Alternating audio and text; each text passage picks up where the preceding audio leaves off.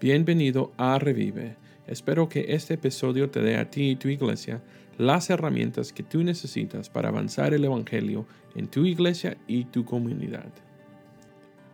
Bienvenido a episodio número 5, creando un equipo para la renovación de tu iglesia. Una vez hablé con un pastor y me dijo que siempre está ocupado. Dijo que no tiene tiempo para nada.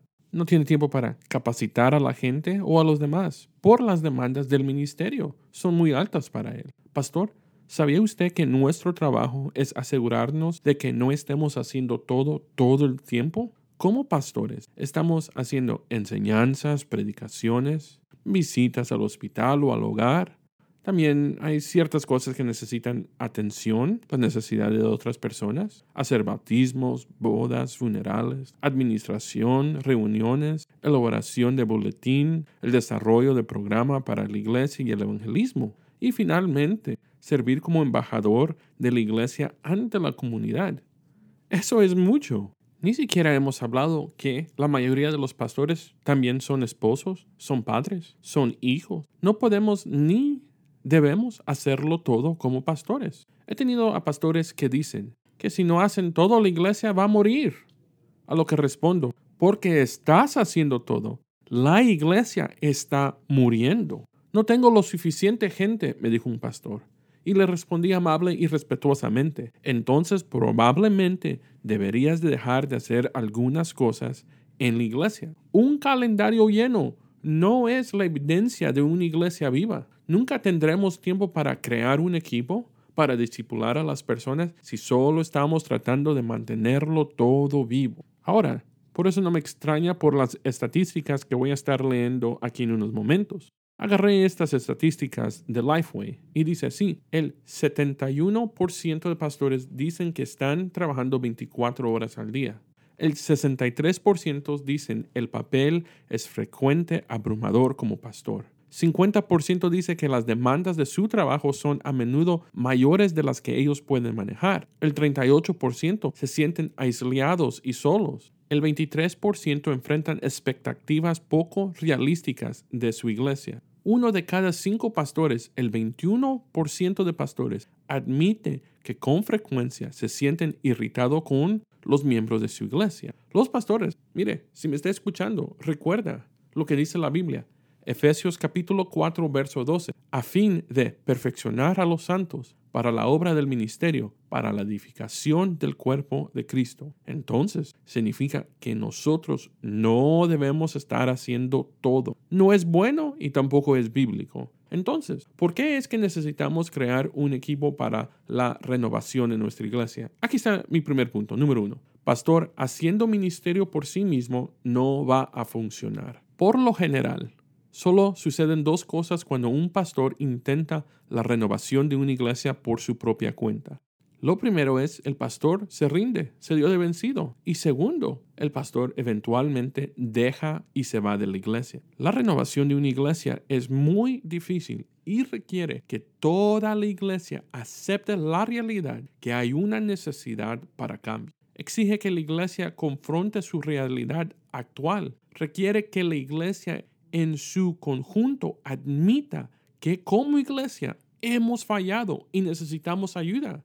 Y si usted está pastoreando una iglesia latina, entonces ya sabe que a nosotros como pueblo generalmente no nos gusta admitir que hemos fallado y necesitamos ayuda. Pastor o líder, o tal vez miembro de la iglesia que estás escuchando esto, está bien pedir ayuda. Está bien admitir que no hemos hecho lo que necesitamos hacer. Cuando no admitimos necesidad de ayuda, hacemos dos cosas. Uno, continuamos dañando lo que está dañado. Y segundo, estamos deteniendo lo bueno que ha de venir a nuestro ministerio.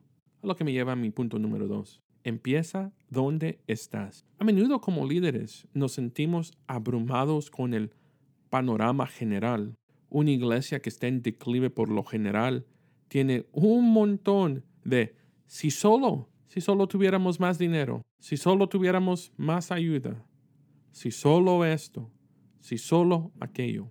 No puedes avanzar hasta que te des cuenta de tu situación actual.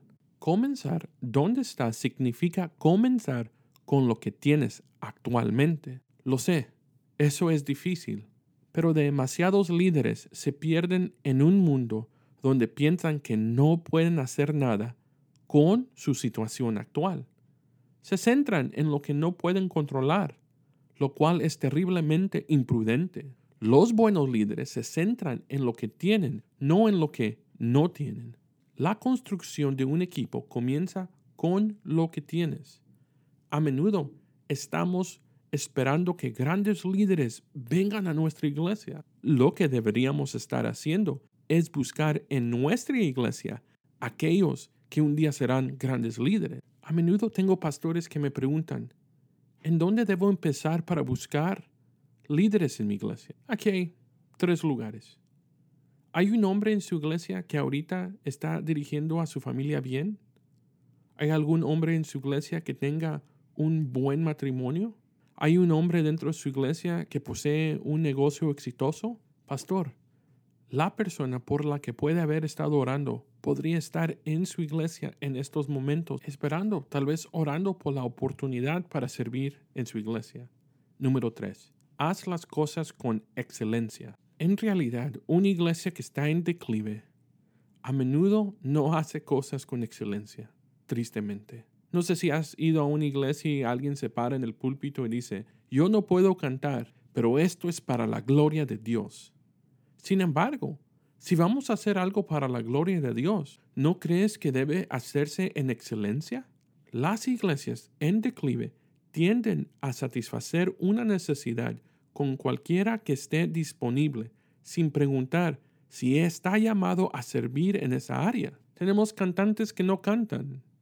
Tenemos músicos que no tocan. Y luego nos preguntamos por qué nuestro equipo de adoración no está bueno como otras iglesias a veces. Pastor, una de las dinámicas que usted como pastor tiene que decidir es si va a crear una cultura que cualquier persona que quiera cantar, cante o cualquier persona que quiera enseñar, enseñe sin un estándar de excelencia. Cuando bajamos el estándar solo para satisfacer la necesidad, las personas generalmente terminan sirviendo en áreas en las que no están dotadas.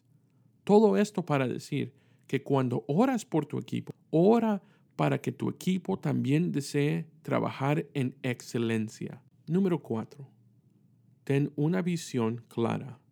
Pastor, debe tener una visión clara de hacia dónde se dirige la iglesia.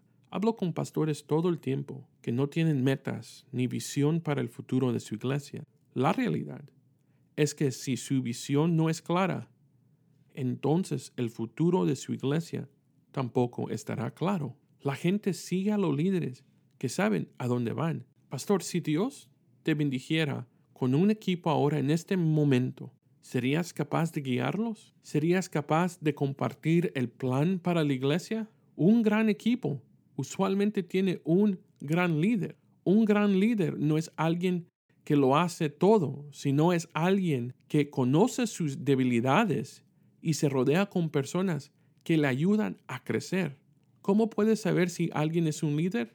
Cuando miras detrás de ellos vas a encontrar gente buena que lo sigue. Gracias por acompañarme hoy. Asegúrese de suscribir a este podcast. Me encantaría saber que eres parte de la familia. Para saber más sobre la renovación y replantación de iglesias, sigue escuchando semanalmente o escríbenos. Si este episodio te resultó útil, compártelo y déjanos una reseña.